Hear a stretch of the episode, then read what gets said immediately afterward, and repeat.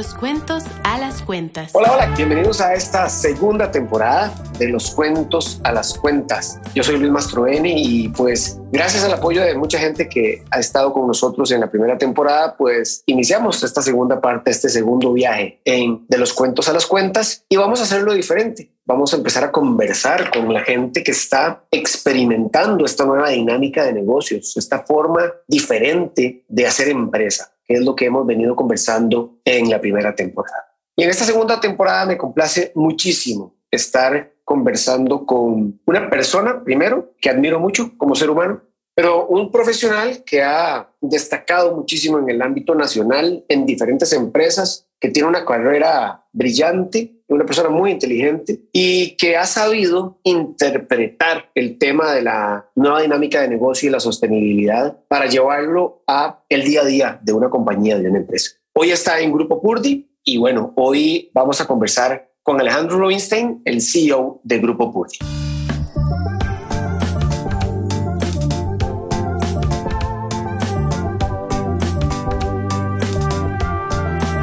Hola Ale, un gusto saludarte y qué gusto que puedas estar con nosotros en De los Cuentos a las Cuentas. Realmente muy halagado de que me hayas aceptado empezar esta segunda temporada. Y bueno, contémosle a la gente un poquitito quién es Alejandro Rubinstein, cuál es su experiencia en el mundo de los negocios. Muchísimas gracias, Luis. Primero que nada, de verdad es un honor que me hayas invitado. Te agradezco muchísimo esa introducción tan bonita. Créeme que es mutuo ese respeto. Yo siempre te he admirado, te considero un referente en el tema de sostenibilidad en Costa Rica y bueno, es un privilegio poder compartir con vos en este podcast que escucho todas las semanas y que la verdad es que he disfrutado muchísimo. Yo soy de profesión ingeniero industrial, empecé trabajando en el ambiente de fábricas y laboratorios, terminé trabajando en banca, cuando estaba en banca eh, empecé a estudiar una maestría con énfasis en banca y finanzas. Un ingeniero, pues la parte de ventas no le sale naturalmente. Entonces saqué una maestría en, en mercadeo. Después de muchos años de trabajar en banca, tuve la oportunidad de estudiar en Nueva York, donde saqué una maestría en ciencias con énfasis en gestión de riesgos y seguí trabajando casi 25 años en banca, en temas de experiencia de cliente, canales, innovación, transformación digital, en algún momento llevé al equipo de sostenibilidad con mucho orgullo y con gran emoción y entusiasmo. Y pues ahora estoy en Grupo Purdi, empezando un nuevo reto en una organización que realmente es apasionante y gente muy, muy especial. Sin duda. Claro. Muchas gracias, Ale. Y sí, efectivamente, el campo automotriz hoy en día es maravilloso y más allá del campo de la movilidad, que como ustedes nos han venido enseñando, es el siguiente paso de la industria automotriz.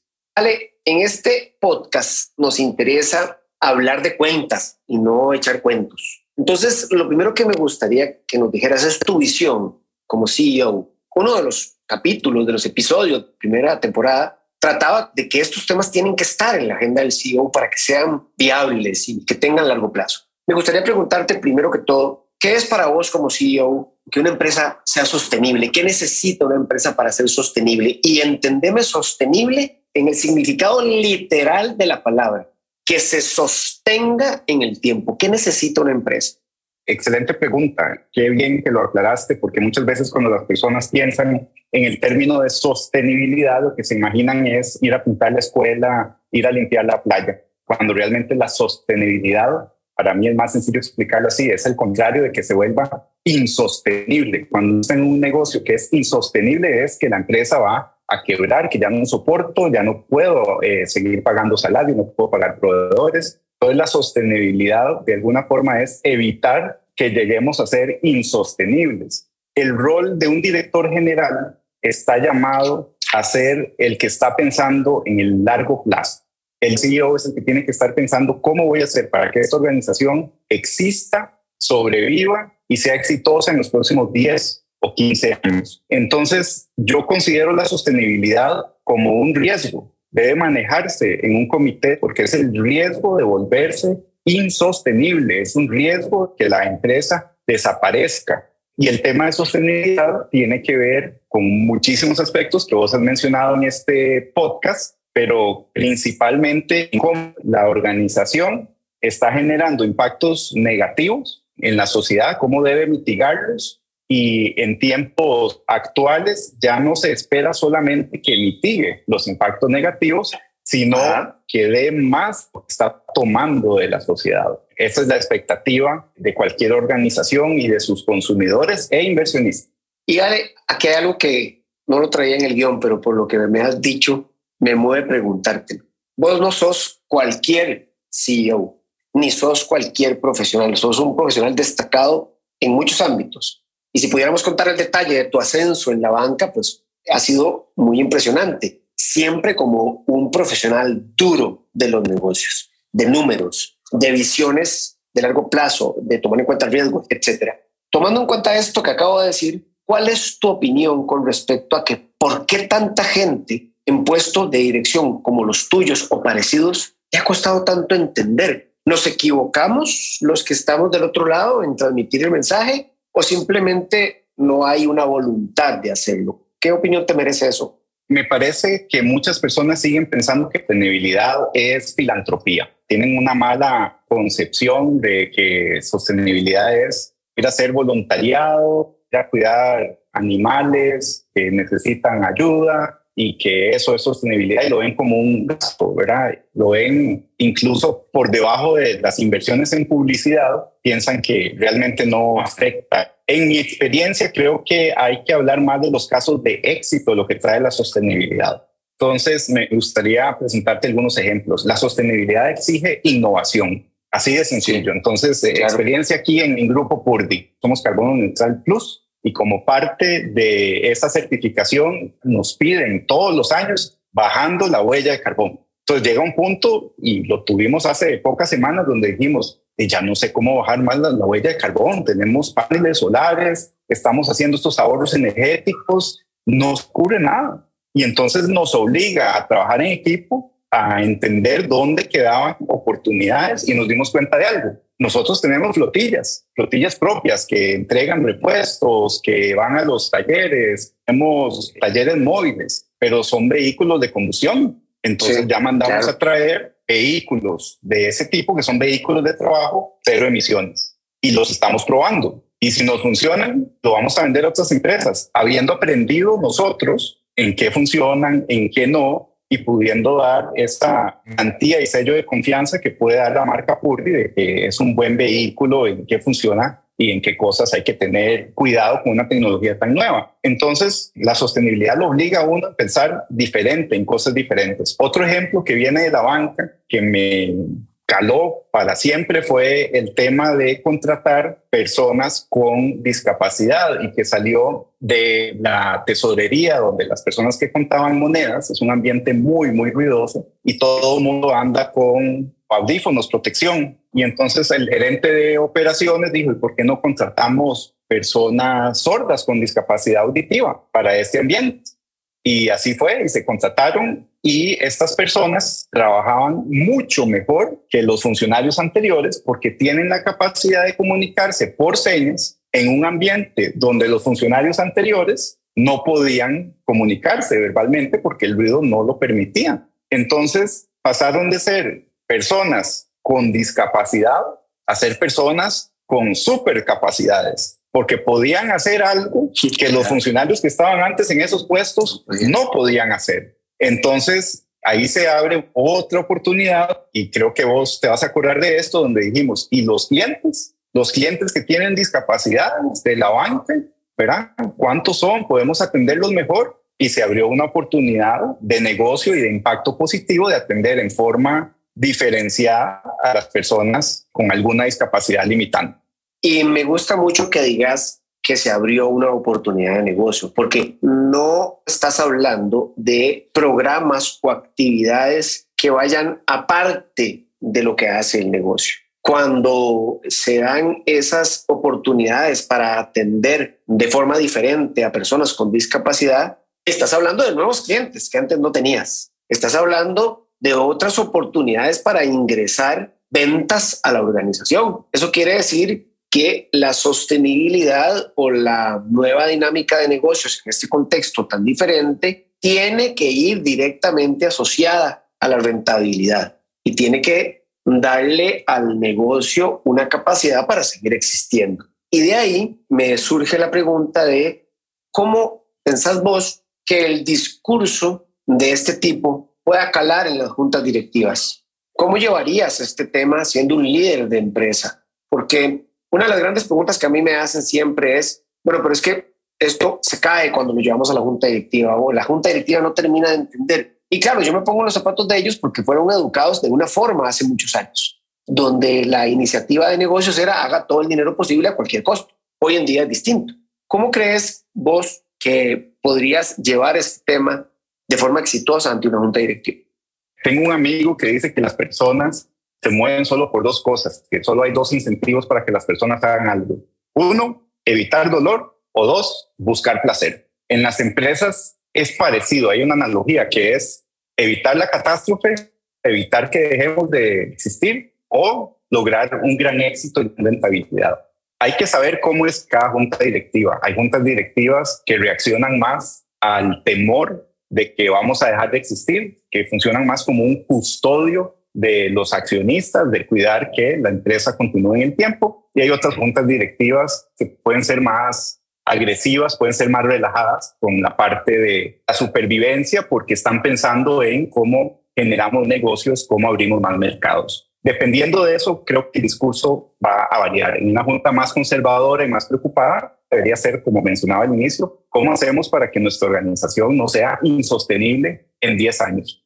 Esos son los impactos negativos que tiene nuestra organización. ¿Qué ocurriría si el día de mañana se establece una regulación en nuestro país que nos prohíbe esto y esto de lo que estamos haciendo? ¿Qué sucede si aparece un impuesto a este daño que estamos generando? Y empezar a crear escenarios que pueden ser preocupantes desde la perspectiva de los números, como vos me hablabas, números duros, y decir, me sale más barato instalar estas cosas en mi fábrica y reducir mi huella de carbono antes de que me impongan este tipo de regulación, antes de este tipo de impuestos, o que los mismos consumidores que están en otras latitudes han mostrado que ya no compran este producto porque es dañino para el ambiente. O bien el discurso de, vean qué interesante, como hemos estado trabajando en un impacto positivo en la sociedad, en la comunidad, en nuestras partes interesadas, se nos han venido abriendo estas oportunidades, estos mercados que no teníamos, estas metodologías que antes no existían, y eso nos está permitiendo generar ingresos nuevos, porque encontramos océanos azules donde nadie más había trabajado. Sí, el tema de riesgo y oportunidad, el tema de innovación que decías ahora y que apuntabas muy bien hace un ratito. Hablemos ahora de estructura. Yo siempre he dicho que la persona o el director de orquesta el tema de esta nueva dinámica de negocios, de sostenibilidad, tiene que estarle reportando al CEO y este es un tema en la agenda del CEO. ¿Vos compartís eso en tu experiencia? ¿Qué opinas al respecto y cómo es que esto se ejecuta dentro de la organización desde tu punto de vista? Sí, definitivamente. Yo iría un poco más de solo reportar del CEO. Yo creo que debe haber un gobierno corporativo de la sostenibilidad en Grupo Purdi, una de las primeras cosas que hice con mi ingreso es formalizar un comité de sostenibilidad, de impacto positivo, creo que era el nombre que venían manejando, e incorporar externos a la organización, porque uno necesita fuera de la organización que alguien le diga cómo se está viendo la organización, qué cosas no está viendo uno. Muchas veces cuando uno está inmerso en la operación del día a día, pierde perspectiva del impacto que uno puede estar teniendo, positivo o negativo. Y este gobierno corporativo puede ir por encima del CEO, de alguna forma es como obligarnos a que hay una cadencia, a que hay miembros externos en ese comité, miembros de la junta directiva en ese comité que se puede reunir una vez al mes o una vez cada dos meses, donde se traen los avances, donde se trae un plan, donde se dan cuenta sobre las metas que se han establecido a nivel de sostenibilidad. Entonces, esa es una forma como cuando uno está en un hotel y necesita levantarse temprano, uno pone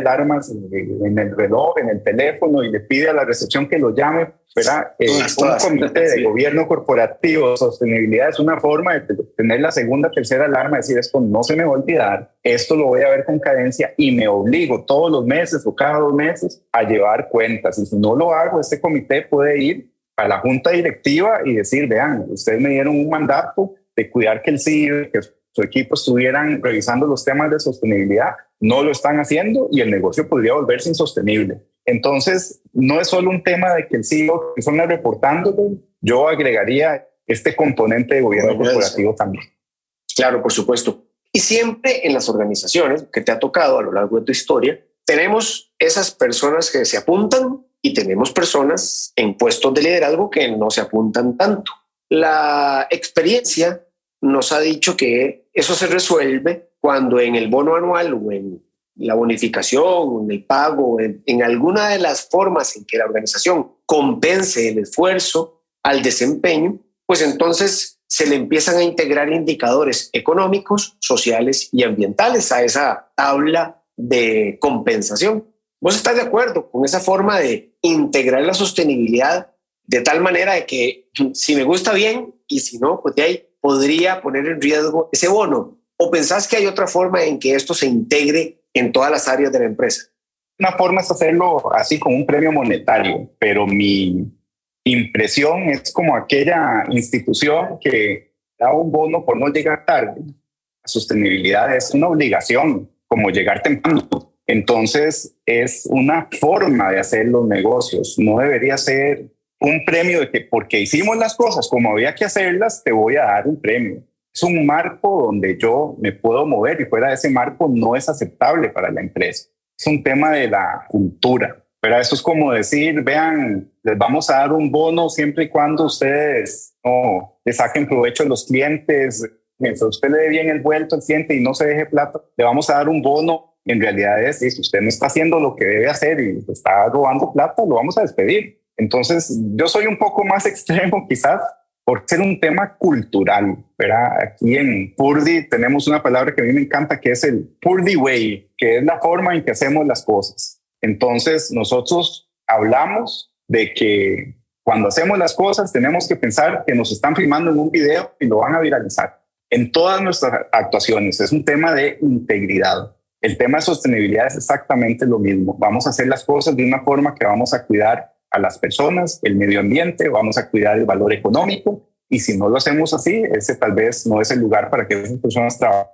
Sí, es un tema de cultura, como vos lo decís, que me parece muy adecuado para ir concluyendo este episodio que ha estado muy interesante. Desde tu perspectiva, ¿cuál es la forma de darle largo plazo a este tema? Hay expertos y expertas en el mundo que dicen que en algún momento la organización llega a madurar y no necesita un área de sostenibilidad, no necesita una gobernanza como tal, porque ya se integró y vos dijiste algo muy bonito ahora, ya es parte de la forma en que opera el negocio. Pero hay otras voces que dicen que no, que la figura de la persona encargada o de esa área encargada de los temas de sostenibilidad debe mantenerse siempre. Desde tu visión, desde tu experiencia o desde tu ambición, vos ves esto más como una integración dentro de la empresa donde veamos contabilidad, donde veamos los estados del resultado, donde veamos las líneas de operatividad y de desempeño de la empresa y como parte de esas líneas estén los temas ESG, ¿verdad? de ambiente, sociedad y gobernanza, o es siempre a un director o directora de orquesta que le ayude a la compañía a integrar estos temas. ¿Cómo lo verías? Sí, yo, yo no lo veo excluyente, creo que es una combinación y voy a tratar de darte un ejemplo. La sostenibilidad es cultural, debe estar en el ADN de todos. Sin embargo, hay cambios en el ambiente, dinámicas en el ambiente, para lo cual creo que tener un experto en organización que esté dedicado a entender qué es lo que está ocurriendo en el ambiente, qué nuevas prácticas, nuevas metodologías, nuevas tecnologías existen y ayuden a direccionar a la organización para inyectar en ese ADN las mejoras y adaptaciones al entorno. Puedo dar un ejemplo aquí en Grupo Purdi. Por muchos años se trabajó el tema de ser carbono neutral y existe el tema de cuidar la energía que se usan en los talleres, que se usan en las instalaciones, reducir el papel. Eso ya está en el ADN, más como un tema de confirmar que la gente sigue haciendo lo que aprendió a hacer. Pero nosotros tenemos un impacto en la sociedad desde el punto de vista de ambiente y lo más importante es que vendemos vehículos de combustión. Entonces tenemos una meta que la vamos a hacer pública de movilidad limpia. ¿Y cómo hacemos para que nuestra huella de carbón en los productos que vendemos sea cada vez menor? Los vehículos híbridos han ayudado con eso. Necesitamos agregar a nuestro portafolio más vehículos de cero emisión. Quizás si no hubiéramos tenido una persona experta en el tema, no nos hubiéramos enterado oportunamente y hubiéramos seguido con el ADN de cuidar el ambiente es solo las operaciones que tenemos y no tanto el producto que estamos colocando en el mercado. Y con el tiempo resulta que van a aparecer impactos negativos de los vehículos cero emisiones conforme las tecnologías vayan y nos tocará mitigar esos impactos negativos de los vehículos cero emisiones. Y para ello, tener una experta o un experto nos va a ayudar a inculcarlo en el ADN y hacer cada vez mejor el trabajo.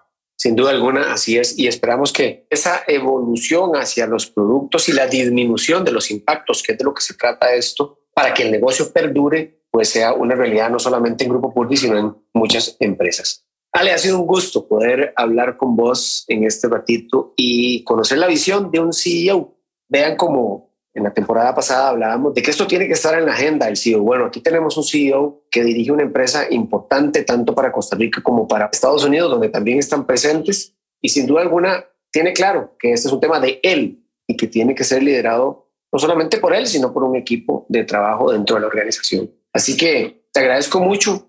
El otro día vi una película muy bonita que decía que el mundo no cambia por la manera en que lo criticamos, sino que cambia por la forma en que hemos decidido vivir en él. ¿Cuál sería tu mensaje para toda la gente? Y espero que muchos directores y directores de empresas escuchen el episodio. Para esos que aún les cuesta entender que tienen que ver el mundo de una manera distinta, no para cambiarlo de manera romántica, sino para que el negocio siga sosteniéndose en el tiempo. Un mensaje final para acabar el episodio.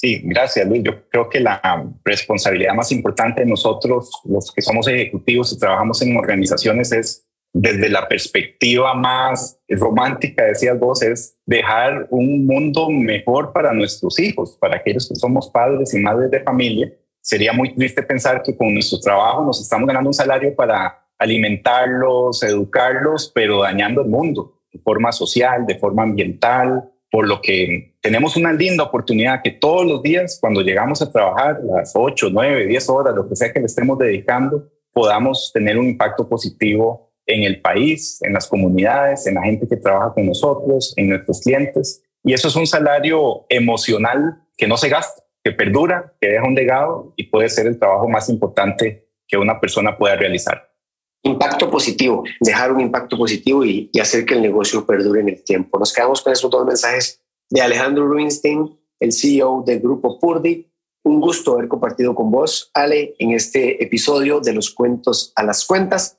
Yo soy Luis Mastroeni y este fue el primer episodio de esta segunda temporada que estamos muy contentos en llevar adelante. Así que esperen más entrevistas, más información de esta nueva dinámica de negocio y de la continuidad de las empresas en esta nueva forma de agregar valor y de contribuir a las sociedades en el mundo. Nos vemos en el próximo episodio. Gracias.